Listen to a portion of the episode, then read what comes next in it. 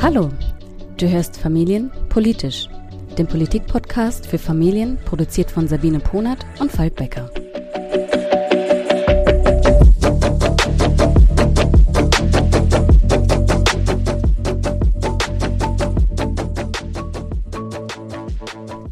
Hallo Sabine. Hallo, lang ist her. Alter Schwede. Puh, weiß gar nicht, wann wir die letzte Folge äh, veröffentlicht haben. Ähm, ja, vor ungefähr dreieinhalb Wochen, glaube ich. Sind ein paar Sachen dazwischen gekommen? Ja, wir wollten ja eigentlich regelmäßiger werden für, für euch, ihr da draußen, ihr treuen Seelen. Aber das Leben ist halt, äh, ja, ist halt präsent und es passieren leider immer mal wieder auch Sachen, die uns dann ja in die Quere kommen und äh, verhindern, dass wir uns zusammensetzen, obwohl wir eigentlich diese Folge, die wir heute machen wollten, schon auch ewig vorbereitet haben wieder. Das aber stimmt. gut. Ja, aber es so passieren auch gute Sachen. Es passieren auch tatsächlich gute mhm. Sachen, überraschenderweise. Mhm. Und im Rückblick auf unsere Klimafolge, äh, die wir vor ein paar Wochen veröffentlicht haben, hat das Bundesverfassungsgericht für mich relativ überraschend eine Entscheidung getroffen, die im politischen Berlin schon für große Überraschungen gesorgt hat. Mhm. Das kann, kann, man auf jeden Fall sagen, ja. Ja, ja, ja. Nimm, uns doch mal, nimm uns doch mal kurz mit, was da passiert ist.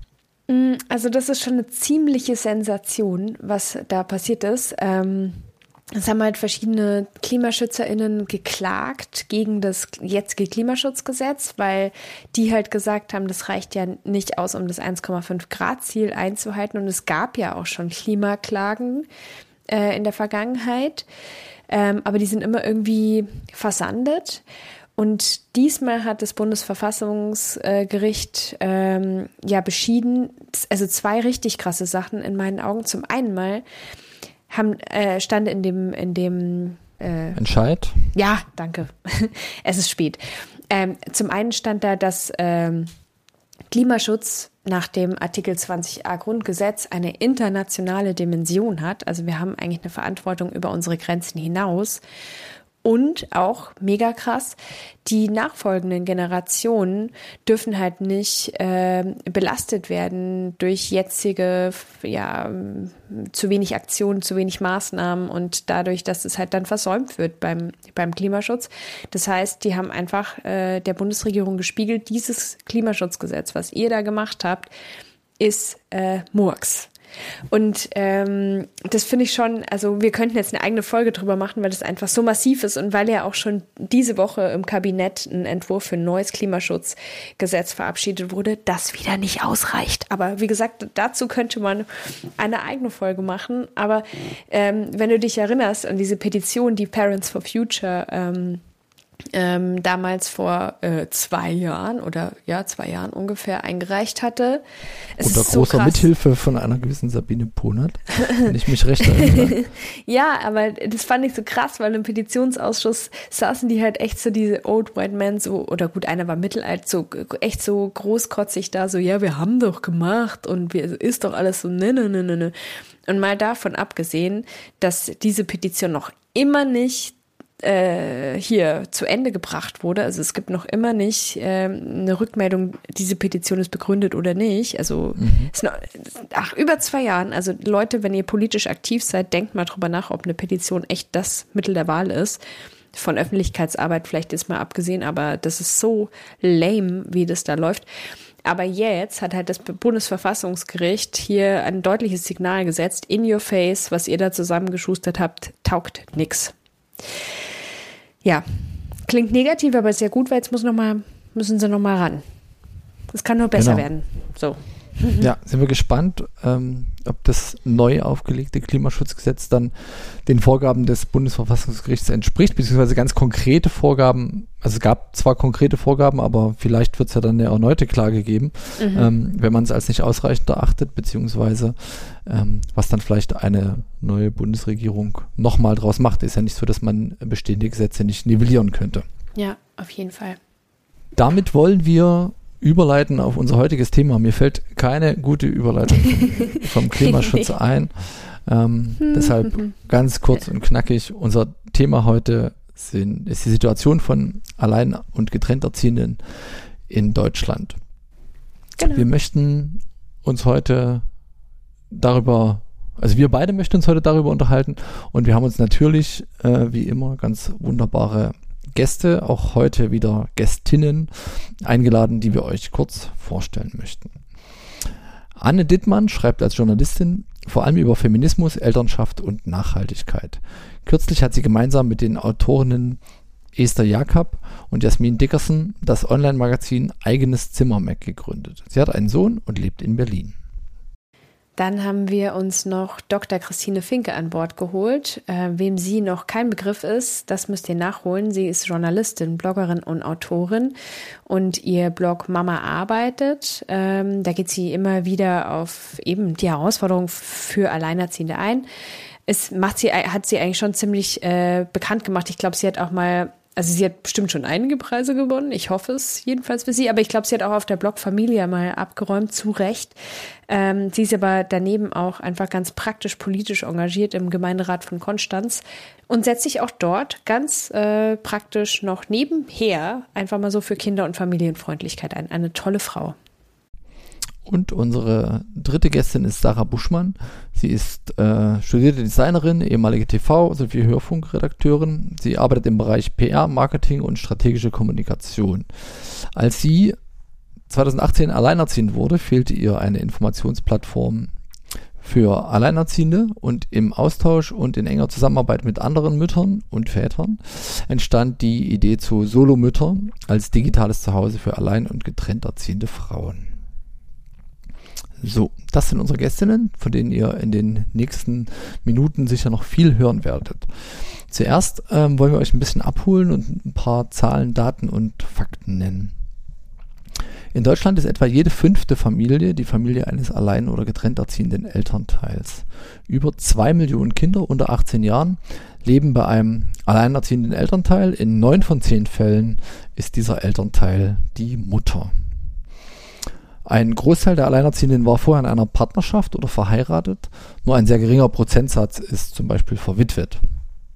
Alleinerziehende erhalten fünfmal häufiger Grundsicherung nach äh, Sozialgesetzbuch 2 als Partnergemeinschaften. Und mehr als 40 Prozent der Kinder von Alleinerziehenden erhalten Hartz IV. Jetzt habe ich ja gerade schon über alleinerziehend und getrennt erziehend ähm, kurz gesprochen. Ich habe mal Anne Dittmann ähm, gefragt, was denn da genau der Unterschied ist. Zwischen getrennt und alleinerziehend gibt es für mich einige Unterschiede und diese zwei Begriffe zu nutzen finde ich auch wichtig, um die strukturellen Probleme von Alleinerziehenden nicht zu verwässern. Eltern, die ihre Kinder getrennt erziehen, leisten in etwa die gleiche Care-Arbeit und stellen dem Kind oder den Kindern jeweils Räume in den getrennten Wohnungen zur Verfügung. Zum Beispiel hat mein Kind sowohl bei mir Kleidung, Spielsachen und ein Kinderzimmer als auch bei seinem Vater. Und das geht natürlich ins Geld, ist aber wichtig für uns, um Stress zu reduzieren. Der Mental Load ist annähernd gleich verteilt, also beide Elternteile äh, haben alle Termine auf dem Schirm und nehmen in ähnlichem Maße am Leben des Kindes teil. Und da hört man vielleicht auch schon raus, getrennt erziehend sind zum Beispiel Eltern im Wechselmodell. Bei uns gibt es keinen Kindesunterhalt, den ein Elternteil an den anderen zahlt und finanziell werden beide gleichmäßig belastet, was aber nicht gleichzusetzen ist mit beide zahlen gleich viel. Das heißt, Lohnunterschiede sollten bei den Ausgaben immer berücksichtigt werden. Jetzt habe ich ja vorher schon gesagt, dass ähm, die überwiegende Mehrheit von allein oder getrennt Erziehenden zu allein oder getrennt Erziehenden wird, weil sie eine Trennung ähm, durchmachen. Mhm. Anna hat bei, auf der Plattform Solomütter eine sehr lesenswerte Kolumne äh, geschrieben mit dem Titel Trennungen sind nicht das Problem. Und da habe ich Anne gefragt, ob das eigentlich jetzt schon gilt oder ob das noch immer Wunschdenken ist. Und falls es Wunschdenken ist, worin denn das Problem mit Trennungen heute besteht. Ich glaube, Trennungen an sich waren noch nie das Problem, aber sie werden natürlich zum Problem gemacht. Das ist schon ein wichtiger Unterschied, den wir auf dem Schirm haben sollten, weil wir nämlich in einer Gesellschaft leben, in der Eltern, die sich trennen, eine gewisse Schuld aufgeladen wird. Dann heißt es zum Beispiel vorwurfsvoll, dass die Trennung traumatisierend fürs Kind wäre und Frauen, die anschließend in die Armut fallen, selbst schuld seien. So nach dem Motto, was musste sie sich auch von ihrem Mann trennen. Ach ja, und wenn er sich getrennt hat, dann ist klar, dass sie wohl keine gute Partnerin war. Ich glaube, dass getrennte Mütter aus der patriarchalen Geschichte heraus als rebellisch und aufmüpfig gesehen werden, denn wenn sie vernünftig wären, dann hätten sie ja einen Partner. Und all diese Vorurteile spielen sich unterbewusst ab, haben aber mehr mit unseren Werten zu tun als mit der Trennung selbst. Jedenfalls zeigen diese Bewertungen, dass Trennungen in unserer Gesellschaft nicht gewünscht sind. Das Familienbild ist immer noch normativ geprägt, Vater, Mutter, Kind, und Familienformen, die nicht gewünscht sind, werden auch strukturell nicht eingeplant. Und das finde ich halt unmenschlich. Denn Fakt ist, dass manche Eltern sich trennen. Und getrennte Eltern sollten eine Daseinsberechtigung haben in unserer Gesellschaft. Wenn wir uns jetzt mal vorstellen, dass sie die hätten, dann würden sie bei ihrer Trennung unterstützt werden. Dann gäbe es Häuserblocks für getrennt lebende Eltern und Programme, die Eltern in Trennung dabei helfen würden, sich zu sortieren. Dann wäre das Narrativ der Trennung ein ganz anderes, nämlich nicht das der zerstörten Familie und der gescheiterten Beziehung, sondern das der Familie, die sich verändert und flexibel den Umständen anpasst. Trennungen müssen meiner Meinung nach nichts Schlechtes sein. Ich schreibe in meiner Kolumne, dass ähm, sogenannte Trennungskinder nicht unter den Trennungen leiden, sondern unter den Umständen der Trennung und dem Umgang damit. Und dann ist da noch der Themenkomplex Gewalt und Trennung. Den meisten Menschen ist gar nicht bewusst, dass während der Trennungsphase von einem gewalttätigen Partner das Tötungsrisiko für Mütter und Kinder fünfmal so hoch ist. Staatliche Stellen wie Polizei, Gerichte und Jugendämter sind nicht ausreichend zum Thema partnerschaftliche Gewalt geschult und daher reagieren sie auch entsprechend. Das heißt, Mütter und Kinder werden oft nicht ausreichend geschützt. Und insbesondere vor Gericht, wenn der gewalttätige Ex das Sorgerecht einklagt, das habe ich in meiner journalistischen Arbeit immer wieder erlebt, wird die Gewalt heruntergespielt und die Mutter als bindungsintolerant dargestellt. Ich sehe immer wieder, dass gewalttätige Väter dann das Sorgerecht bekommen. Das sind natürlich prozentual seltene Fälle, aber in der Zahl sind, sind es dann doch viele. Man kann sagen, dass es die meisten hochstrittigen Fälle vorm Familiengericht betrifft. Was ist also wirklich das Problem? Dass Eltern sich trennen oder der Rattenschwanz an Vorurteilen, drohender Armut, fehlender Unterstützung und Schutz für gewaltbetroffene Mütter und Kinder. Und genau diesen Punkt wollte ich machen, dass eben nicht die Trennungen das Problem sind, dass wir nicht unbedingt verhindern müssen, dass Eltern sich trennen, sondern dass wir die Strukturen ändern müssen, damit sichere Trennungen möglich sind. Word. genau, was ja dann auch wiederum dazu führen kann, ne? also wenn ich eine richtig verstanden habe, ist ja das Modell des der getrennt erziehenden Eltern durchaus ähm, so vom sozialen und ökonomischen äh, Status eher dem der oder näher dem der nicht äh, getrennten Familie als das des Alleinerziehenden, ne? der sich der oder die sich dann ganz alleine äh, um das Kind kümmert, der vielleicht noch Probleme mit mit dem Unterhalt hat und der eben oder die eben dann die komplette Last allein tragen muss. Ja, wo, wobei, wobei, vielleicht kommt es da auch drauf an, weil wenn du dir natürlich, wenn beide Elternteile sich eine komplette Wohnung mit genügend Zimmern für das Kind oder die Kinder leisten müssen, dann ist vielleicht ökonomisch schon ein Punkt. Aber grundsätzlich, genau, also grundsätzlich äh, voll, ja. Hm. Wie wir aus ähm, Annes äh, Ausführungen auch gehört haben, ist eben die Situation von, von Alleinerziehenden gegenüber denen der Getrennterziehenden nochmal ein ganzes Stück verschärfter. Und da haben wir Dr. Christine Finke gebeten, uns die Situation von Alleinerziehenden nochmal vor Augen zu führen und äh, haben sie gefragt, was aus ihrer Sicht die größten politisch ungeklärten Schwierigkeiten eigentlich gerade sind. Das Hauptproblem beziehungsweise das Problem hinter all den Problemen ist, dass die Alleinerziehenden nicht mitgedacht werden von der Politik, jedenfalls nicht kompetent mitgedacht werden. Also zum Beispiel im ersten Lockdown, ähm, als es um die Notbetreuung ging für Kindergartenkinder, kamen einige Leute in den Elfenbeintürmen auf die Idee, dass äh, Alleinerziehende mit gemeinsamem Sorgerecht keinen Anspruch hätten, weil es ja einen anderen Sorgeberechtigten gibt.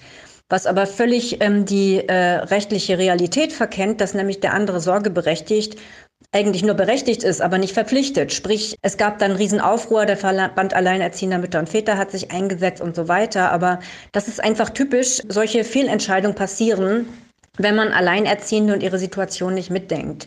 Kürzlich jetzt so dadurch, dass ähm, in der Steuerklasse 2 der Entlastungsbetrag erhöht wurde auf 4.008 Euro pro Jahr, was an und für sich eine gute Sache ist ähm, ist es halt jetzt so, dass einige Alleinerziehende aus dem Wohngeldbezug fallen. Und Wohngeld ist wichtig. Das ist äh, teilweise sind das erhebliche Summen, je nach Stadt.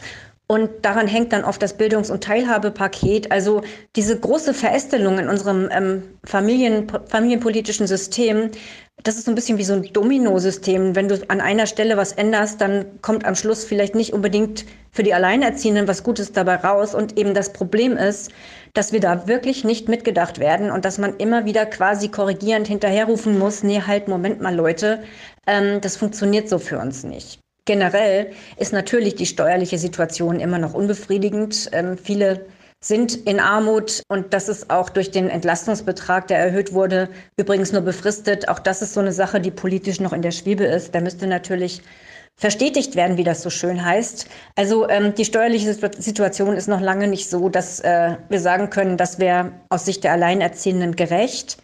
Eine weitere sehr große Baustelle ist das Umgangs- und Sorgerecht. Da hängen natürlich auch immer finanzielle Fragen dran. Denn während du dich um ein Kind kümmerst, gerade wenn es klein ist, kannst du kein Geld verdienen. Und das kann dich auch sehr einschränken ähm, in den Persönlichkeitsrechten. Also zum Beispiel mit gemeinsamem Sorgerecht darfst du als derjenige Elternteil, der betreut, nicht einfach mehr umziehen.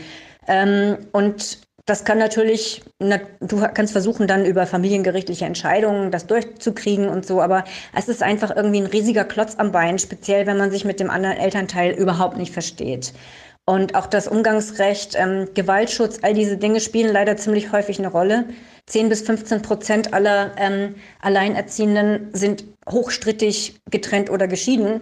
Da sind dann rechtliche Voraussetzungen manchmal echt lebenserschwerend, muss man sagen. Und da gibt es ziemlich viel, wofür man sich einsetzen kann und muss. Ja, hat Christine jetzt in drei Minuten sehr, sehr viele Baustellen aufgemacht, ähm, die wir versuchen in den, in den nächsten Minuten dann auch nochmal äh, zusammenzuführen. Ja, wir haben Christine dann gebeten, doch mal noch etwas tiefer in die einzelnen Probleme abzutauchen und da hat sie uns zuerst was zum Thema Unterhalt und zu den Themen Wohnen und Gesundheit von Alleinerziehenden gesagt. Der Unterhaltsvorschuss ist ja geringer als der Unterhalt. Das wissen auch nicht alle. Ähm, und beim Unterhalt ist es so seit Jahren und es ist bekannt, dass nur ein Viertel der Alleinerziehenden den dem Kind zustehenden Unterhalt erhält. Äh, Ehegatten- oder Nachtrennungsunterhalt bekommt ja sowieso kaum jemand seit der Reform des Unterhaltsrechtes. Und drei Viertel gehen entweder leer aus oder erhalten zu wenig oder zu selten Unterhalt fürs Kind, was natürlich auch Auswirkungen dann hat wiederum ähm, auf die finanzielle Situation der Familie. Und es ist einfach, es ändert sich da irgendwie nichts. Man scheint nicht in der Lage zu sein, das Geld einzutreiben. Es kommt sehr darauf an, wie das Jugendamt aufgestellt ist, ob man es möchte und wie viel Manpower da reingesteckt wird. Und ähm, das sind halt alles Dinge, mit denen die Alleinerziehenden zu tun haben. Übrigens gibt es eine sehr gute Idee von der grünen Politikerin Franziska Brandner, die sagt, warum muss eigentlich der betreuende Elternteil aufs Jugendamt und da seine ähm, Anträge stellen und sich um alles kümmern? Eigentlich wäre das Sache desjenigen, der nicht zahlen kann. Denn ähm, der schuldet dann auch dem Jugendamt am Ende den Unterhaltsvorschuss. Und das wäre eigentlich die bessere Lösung, aber leider ist das politisch im Moment nicht durchsetzbar. Aber absolut seriös und gut durchgedacht von ihr und ich unterstütze diese Idee. So, und dann, ich habe noch mehr Baustellen. Natürlich die Wohnsituation. Ähm, viele Alleinerziehende haben kein eigenes Zimmer, keinen Rückzugsraum, was enorm stressig ist. Auch das hat natürlich wieder mit Einkommen zu tun und auch mit Diskriminierung. Und ähm, da wäre es schön, wenn man alleinerziehenden Clusterwohnen oder sowas machen könnte. Denn einfach in der WG gründen kann man auch nicht. Das ist auch so eine Frage. Dann wird man als äh, Bedarfsgemeinschaft oder ähm, finanzielle Einheit gesehen vom Finanzamt. Sprich, alle Einkommen aus dem Haushalt werden zusammengerechnet. Und ja, das ist natürlich auch nicht äh, der Gedanke dabei. Also es ist kompliziert. Und äh, am Ende führt es dazu, dass Alleinerziehende oft so gestresst sind, dass ihre Gesundheit leidet. Auch das wäre eine Frage, die, finde ich, die Politik dringend angehen müsste. Denn ähm, wir wissen, dass Stress, chronischer Stress, die Lebenszeit verkürzt um etwa zehn Jahre. Und das ist natürlich auch eine große Ungerechtigkeit, wenn die Strukturen dafür sorgen, dass Alleinerziehende früher sterben. Ja, man, man sieht also, äh, finde ich, an, an allem, was bisher gesagt wurde und auch an dem, was du, Falk, ganz am Anfang ähm, angeführt hast, es geht im Grunde auch massiv ums Geld. neben mhm. vielen anderen Themen, aber die sich ja daraus auch so ein bisschen ergeben, beziehungsweise eben strukturelle Benachteiligung. Und es ist ja für, ich denke mal, für unsere Hörerinnen und Hörer, ähm, die öfter mal hier auch dabei sind, jetzt nicht unbedingt überraschend, dass halt Frauen generell strukturell benachteiligt sind. Ähm, und da, da drehe ich jetzt mal kurz eine Schleife, weil da will ich gern mal reingehen ähm, in das Thema strukturelle Ungleichheit zwischen äh, Männern und Frauen. Also es ist Fakt, Frauen arbeiten häufiger in schlechter entlohnten Branchen und Berufen. Sie arbeiten häufiger in Teilzeit- und Minijobs. Ähm, und klar, daraus entstehen, entstehen natürlich Abhängigkeiten. Und es gibt ja immer mal wieder Leute, die halt so sagen, hey, da sollen die Frauen doch auf eigenen Füßen stehen und sie sollen mal für ihre eigene Rente natürlich sorgen. Ich bin ja grundsätzlich auch eine davon, die sagt, hey, äh, kümmert euch ein bisschen drum, dass ihr danach nicht irgendwie als eine der vielen Frauen in Altersarmut dasteht. Mm, aber Seida Kurt beispielsweise in ihrem Buch werden wir euch verlinken in den genau denen. Wie gesagt, das ist spät. No, no, no. Ähm, genau. Also sie sagt, wenn, wenn Leute fordern, Frauen sollen erstmal finanziell unabhängig sein, bevor sie eine Familie gründen, ähm, findet, das ist neoliberal. Ähm, auf Seite 152 sagt sie das, weil ähm, im Grunde geht's ja darum, äh, geht's dann darum, sich eigentlich einer kapitalistischen Logik unterzuordnen und eben dieser Lohnarbeit nachzugehen, die ja aber eben bei Frauen häufig eben schlechter entlohnt ist und auch Vermögen ist extrem ungleich verteilt. Also die obersten zehn Prozent der Bevölkerung kriegen ungefähr zwei oder haben ungefähr zwei Drittel des deutschen Gesamtvermögens und dem reichsten einen Prozent in Deutschland fallen 35 Prozent des Vermögens zu und überdurchschnittlich oft, surprise, surprise, sind diese MillionärInnen, also vielleicht gibt es auch die eine oder andere Frau, aber überdurchschnittlich oft sind das halt ältere White Men, so. Also Schlussfolgerung daraus ist, die vollständige, vollkommene finanzielle Unabhängigkeit ist halt für marginalisierte Menschen ein Mythos, solange die sozialen und politischen Verhältnisse so patriarchal geprägt sind.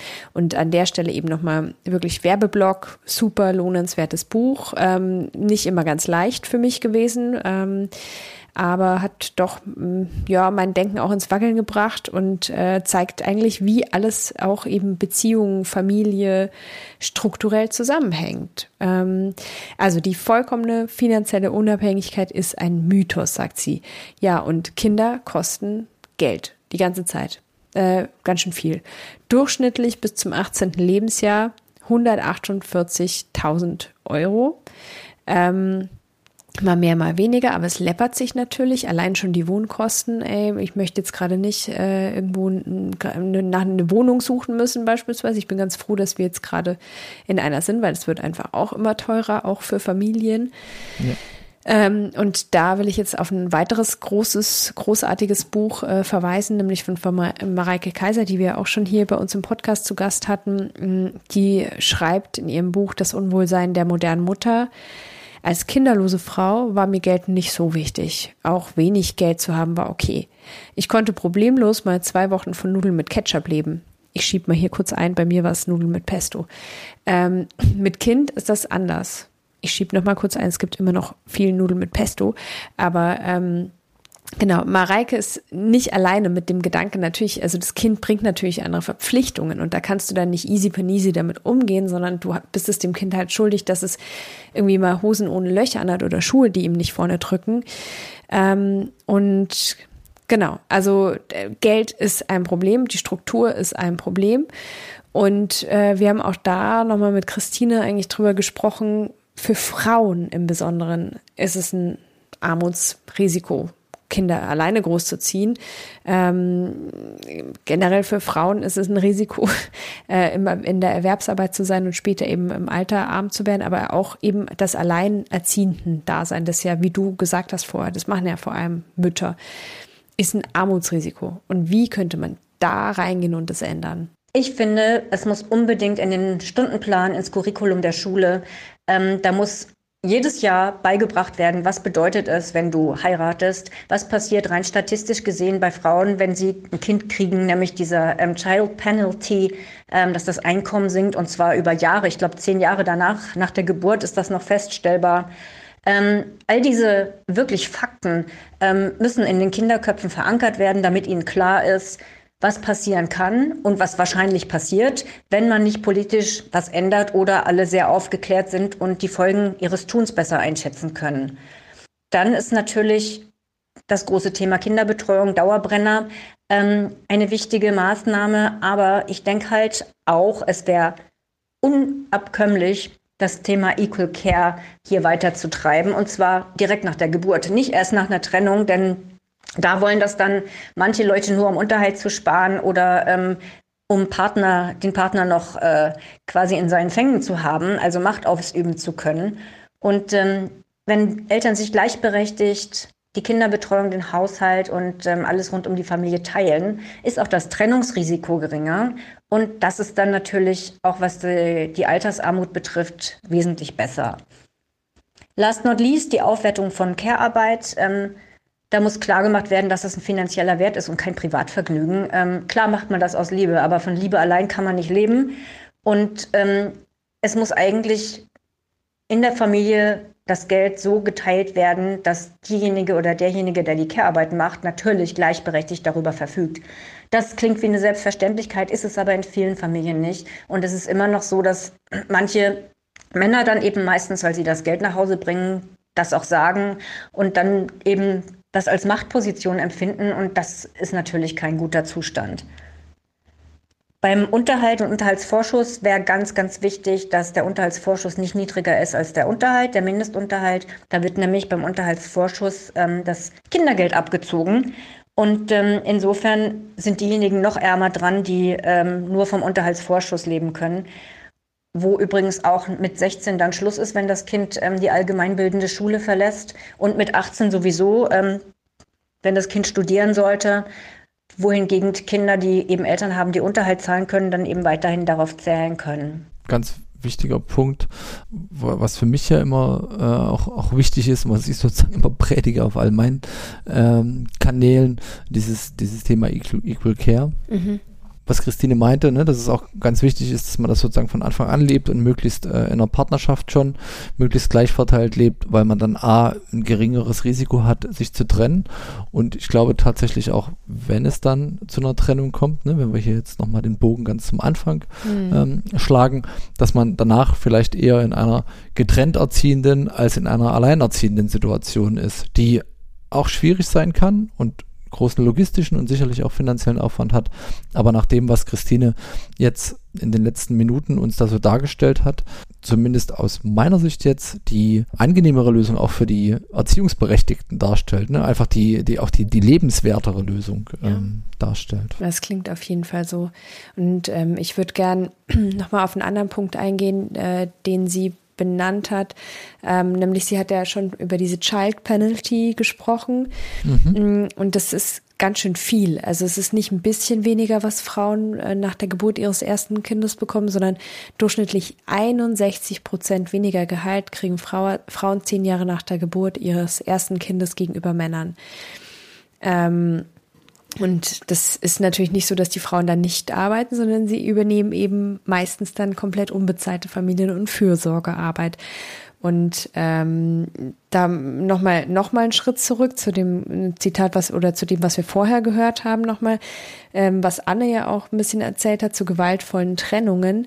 Ja mhm. klar, also äh, wenn natürlich Frauen es sich nicht leisten können, finanziell, weil sie finanziell abhängig sind, äh, sich von ihren Partnern äh, zu trennen äh, und die sind dann womöglich noch gewaltvoll, dann ist es natürlich total dramatisch.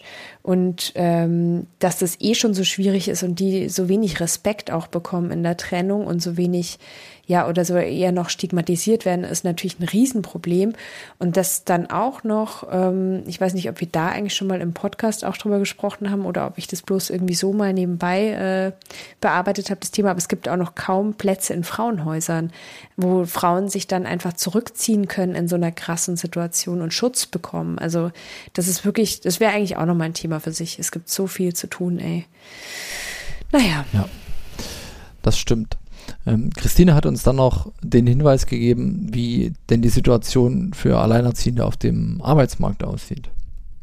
Zu guter Letzt oder schlechter Letzt das Thema Diskriminierung auf dem Arbeitsmarkt. Da ähm, ist es so, dass Alleinerziehendenbewerbungen tatsächlich sehr schnell aussortiert werden, weil man sie für unzuverlässig hält, was übrigens gar nicht stimmt, denn Alleinerziehende hängen besonders an ihrem Job und sind darauf angewiesen als Familienernährerinnen. Ähm, die fehlen eher weniger als andere Leute, aber das äh, weiß die Personalabteilung nicht. Die sieht nur, oh Gott, 20, 30, 40 Tage pro Jahr, die sie kinderkrank machen können. Und dann denken die, ähm, die Elternteile kommen nie. Ja, und da gibt es gerade im Moment diese Initiative Pro Parents, die das gesetzlich verankern lassen möchte als Diskriminierungsmerkmal Elternschaft. Und das halte ich für sehr, sehr wichtig und unterstütze ich auch ausdrücklich. Das wäre ähm, ein wichtiger Punkt und das ist was, was wir vielleicht in nächster Zeit tatsächlich umsetzen könnten. Ja, also eine wichtige Initiative, auf die wir auch in den nächsten Wochen in einer zukünftigen Folge nochmal ähm, etwas expliziter eingehen wollen. Wir verlinken euch das aber schon mal äh, in den Show Notes und ja, würden euch bitten, die Petition auch zu unterzeichnen, ähm, wenn euch dieses Anliegen, Anliegen wichtig ist. Jetzt hat Christine ja das Thema Arbeitsmarkt ähm, aufgeworfen und da eben auch die ja teilweise Benachteiligung hm, von Alleinerziehenden. Hier kommt jetzt unsere unsere dritte Gästin Sarah ähm, nochmal ins Spiel. Sie habe ich gefragt, wie es denn jetzt in der Corona-Krise für Alleinerziehende war. Gab es da ein besonderes Augenmerk auf die Belange von Alleinerziehenden? Hat sich vielleicht was zum, zum Positiven mh, hm, entwickelt durch eine zunehmende mediale Aufmerksamkeit vielleicht? Oder hat sich die Situation von Alleinerziehenden sogar verschlechtert? Ich freue mich natürlich über die gestiegene Aufmerksamkeit für die Belange Alleinerziehender. Allerdings habe ich nicht das Gefühl, dass sich dadurch aktuell schon wirklich was verbessert hat. Die Pandemie wirkt auf mich an vielen Stellen eher wie ein Brennglas, so auch für eben uns ein Elternfamilien. Und da, wo es schon vor Corona strukturelle Herausforderungen gegeben hat und Ungerechtigkeiten aufgetaucht sind, verstärken sich meiner Meinung nach die Probleme. Oft wird unsere Situation ja auch als es könnte noch viel schlimmer sein mit kommuniziert das macht es für uns Alleinerziehende auch nicht gerade leichter. Also so nach dem Motto, uns als Familie geht es so, schon sehr schlecht, wie mag es dann bloß für Alleinerziehende sein? Es ist also nie schön, für irgendetwas als Worst Case dazustehen. Ne? Aber klar, wahrscheinlich ist es das häufig. Denn wer einen Job hat und gleichzeitig Kinder betreuen muss, ist jetzt in aktuellen Zeiten mehr als aufgeschmissen ich denke, wir sind uns alle einig, dass Homeoffice und die Kids betreuen bzw. zu beschulen nicht in friedlicher Koexistenz funktionieren kann. Da muss dann nachts gearbeitet werden oder die Notbetreuung muss eben hier her. Hier wird den Eltern aber oft von verschiedensten Seiten ein schlechtes Gewissen gemacht. Auch mich hast das persönlich hier in der Kleinstadt schon häufiger getroffen. Also sowas wie, was, du schickst dein Kind in die Notbetreuung, das wäre mir ja zu gefährlich. Oder na dann können unsere Kinder aber nicht mehr zusammenspielen, denn das ist uns dann zu heikel, wenn dein Kind so viele Kontakte hat. Ihr könnt euch ja sicher denken, wie man sich dann damit fühlt. Ein weiterer Aufreger, den ich nennen möchte, ist der Kinderbonus. Bei Alleinerziehenden wird dieser ausnahmslos immer geteilt, also egal in welchem Betreuungsmodell man sich befindet. Selbst im klassischen Residenzmodell, beispielsweise auch wenn Kinder gar keinen Kontakt zum anderen Elternteil haben, darf der Unterhaltspflichtige die Hälfte des Geldes einbehalten. Also heißt, da wo oft wenig ist, kommt also noch weniger an, nämlich nur die Hälfte. Der Verband Alleinerziehender Mütter und Väter hat sich dafür eine Änderung dieser Regel stark gemacht. Die haben, soweit ich das weiß, bis zum Familienministerium vorgesprochen und sind jedes Mal daran gescheitert. Das ist für mich also völlig unverständlich. Ich habe dann Probleme, einfach Gerechtigkeit und soziale Gerechtigkeit oder Parität zu verstehen. Zu guter Letzt noch die Kinderkrankentage. Das ist eine ganz nette Idee und auch die Aufstockung für Alleinerziehende, aber in der Praxis äh, oder an der Praxis völlig vorbei.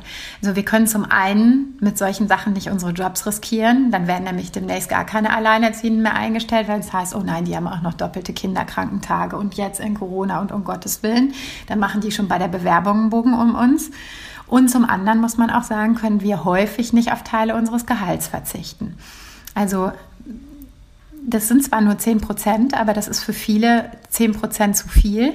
Und hinzu kommt, dass es auch äh, viele Elternteile gibt, die ihr geringes Gehalt noch zusätzlich durch 450 Euro Jobs ähm, verstärken oder aufstocken. Und das ist bei dieser Regelung gar nicht mitgedacht. Also das äh, würde ersatzlos wegfallen. Alle Punkte, die Christine genannt hat, mhm. auch vorher schon genannt hat, ne, teilweise Maßnahmen, die gut gemeint sind, aber dann an den direkten Belangen von Alleinerziehenden vorbeigehen, weil man das Gefühl hat, dass Entscheider die Situation von Alleinerziehenden zu wenig verstehen oder kennen. Ne? Also Familienbonus war ja für viele schon so ein äh, Thema, wo man gesagt hat, ja, soll man das Geld ja. doch vielleicht anders verwenden ja, oder soll ja. man, ähm, ist das jetzt wirklich richtig, das mit der Gießkanne so über alle zu verteilen und da dann aber eben das sozusagen bei Alleinerziehenden dann äh, einfach beiden ähm, ja, Elternteilen einfach so hinzuwerfen, hälftig, ist sicherlich was, was man, was man, äh, wo man die Sinnhaftigkeit in Frage stellen kann, zumindest. Sagen wir es mal so. Jetzt haben wir sehr, sehr viele äh, Probleme und negative ähm, Dinge gehört. Ich habe Sarah aber auch noch gefragt, welche Utopie sie sich denn für Alleinerziehende wünschen würde und äh, habe eine für mich ziemlich überraschende Antwort erhalten. Ich träume öfter mal von einer besonderen Wohnform, in der Familien agil zusammenleben würden. Also ja, einfach mit viel Nachbarschaftshilfe, ähm, vielleicht verschiedenen Generationen. Ähm, ja, trotzdem natürlich, in der jeder seine eigenen Rückzugsflächen hat und, ähm, und natürlich äh, autark und eigenständig lebt, aber wo man sich eben gegenseitig helfen und unterstützen könnte. Denn das ist für mich sowieso das Wichtigste, dass man einmal sagt, richtig gute Betreuungsangebote. Ähm, und zwar staatlich wie privat. Das sind einfach die Dinge, die das Leben für Alleinerziehende deutlich leichter machen und eben Hilfe zur Selbsthilfe geben. Denn wir wollen nicht irgendwie Almosen oder ähm, uns ständig für irgendetwas bedanken müssen. Wir wollen einfach Strukturen, in denen wir unser eigenes Leben führen können und äh, aber Möglichkeiten haben, auch auf Hilfen zurückzugreifen. Das finde ich super, super spannend. Aus zwei Gründen. A, ist es ein Punkt, den, den alle drei Mhm. Gästinnen im Laufe des Podcasts gemacht haben, ohne dass wir explizit danach gefragt hätten. Ähm, und zum Zweiten ist es für mich spannend, dass das sozusagen die, die Utopie ist, wo es ja so viele andere Thematiken und Probleme angesprochen ja. wurden, die man eigentlich mit Geld äh, irgendwie kitten könnte, ne? Oder zu großen Teilen kitten könnte. Aber ja. dass, dass das eigentliche Problem oder das, das Problem, was glaube ich tief drin auch äh, für viele Alleinerziehende äh, eben ist diese, dieses, ja, dieses fehlende Dorf, ne? Hm. Ja, und, und ähm, auch vielleicht dieses mitgedacht werden, gesehen werden, fand ich, ist jetzt auch öfter so vorgekommen oder ähm, ja, also dass diese Situation, dass sie auch als Einelternfamilien zählen und dass das nicht so wie bei den bei falschen, falschen politischen wie du sagst, gut gemeinten Maßnahmen dann vollkommen daneben ist, äh, letzten Endes. Und wir haben dann jetzt nochmal so zum Schluss für euch, um es vielleicht nochmal ein bisschen zusammenzubringen, was müsste sich vielleicht noch ändern neben dieser coolen Idee oder dieses, ja, diese ist ja mehr als eine Idee des Konzepts dieses Zusammenwohnens. Ist zum einen mal aus meiner Sicht zumindest ähm, eben das Ehegattensplitting, das einfach falsche Anreize setzt, weil es die Ehe fördert und nicht die Familie. Ähm, dann hatten wir das ja auch an anderer Stelle schon mal, ja, diese Pflege- und Erziehungsberufe müssen auch finanziell aufgewertet werden dann ähm, immer noch nicht, was noch immer nicht wirklich äh, ja, geheilt wurde, die bereinigte Lohnlücke zwischen Männern und Frauen, gibt es immer noch. Es kann noch nicht sein, dass Frauen tatsächlich für genau denselben Job weniger bekommen als Männer. Ich meine, was, was geht? Ich habe da vor kurzem erst von irgendeiner Bürgermeisterin, glaube ich, oder so gelesen, die wirklich für, für ihre Arbeit als Bürgermeisterin weniger bekommen hat als der Mann vor ihr. Ja, ich weiß, sie ist in eine andere Tarifgruppe ein, eingestuft worden aufgrund ja. äh, vermeintlich geringerer Qualifikation. Dann haben wir die Elternzeit, hatten wir, glaube ich, auch schon in einer unserer Folgen. Also das ist ja auch wirklich was Strukturelles, ähm, wo man wirklich ran muss. Und du hast es ja vorhin auch erwähnt. Dann haben wir Thema Kinderbetreuung. Wir brauchen qualitativ gute, ganztägige, wer es braucht, Kinderbetreuung. Also Ja, haben wir, haben wir auch bei Weiben noch nicht. Und klar, also wir alle sind da vielleicht auch ein Stück weit gefragt, aber auch die Politik, diese Geschlechterstereotypen und diese veralteten Rollenmuster eben abzubauen. Und Mareike Kaiser in ihrem Buch bringt neben auch all diesen Punkten dann noch das bedingungslose Grundeinkommen ins Spiel, weil ähm, ja, weil das vielleicht dann ja auch Freiheiten geben würde und ein bisschen entlasten würde. Ich bin da ja, ganz weil's Care-Arbeit, skeptisch. Ja, weil es genau, Care-Arbeit einfach genau. anerkennt, ne? oder mhm. beziehungsweise weil es Care-Arbeit ähm, in einer gewissen Weise mindestfinanziert oder mindestentlohnt. Ja. ja, gut, aber es bekommt ja auch jeder, der auch nicht Care-Arbeit, also, also ja, man kann es natürlich so sehen. Ich, ich bin bei, bei, beim bedingungslosen Grundeinkommen immer ein bisschen skeptisch, weil das wird ja eigentlich darüber finanziert, dass andere Sozialleistungen dann wegfallen. Und dann ist ja die Frage, profitieren, dann, profitieren nicht am Ende dann die, die eh schon viel haben. Aber ähm, da bin ich ehrlicherweise auch jetzt nicht voll, voll der Pro. Da müssten wir uns auch nochmal reinfuchsen.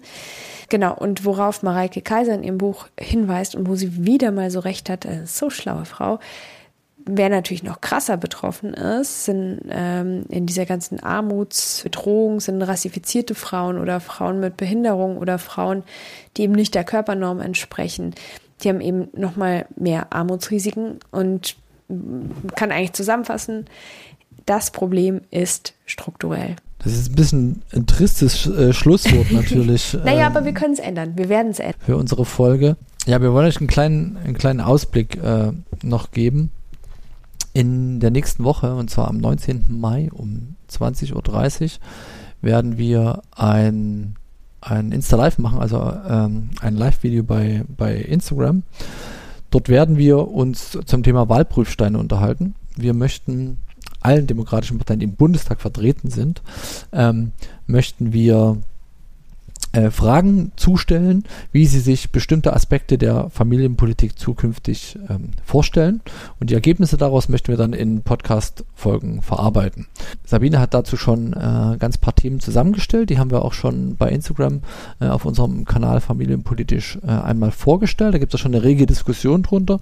Und in diesem Insta Live äh, möchten wir euch die Möglichkeit äh, bieten, einfach mit uns zu diskutieren. Wir holen euch dann auch gern rein.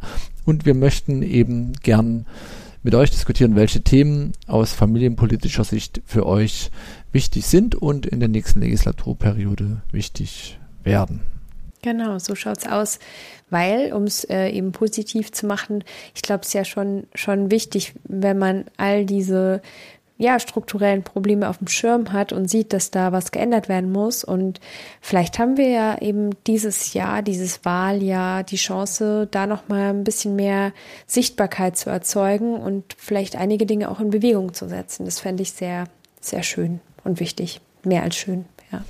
Ja, bis es äh, soweit ist, dass wir was in Bewegung setzen, haltet die Augen auf in eurem Umfeld. Ähm, helft Alleinerziehenden, helft ähm, anderen Menschen, die eure Hilfe gebrauchen können. Äh, kleiner äh, Aufforderung zur Solidarität am Ende dieser Folge. Und wir hören uns hoffentlich bald pünktlich in zwei Wochen wieder zur nächsten Folge. Genau, bis dann. Tschüss.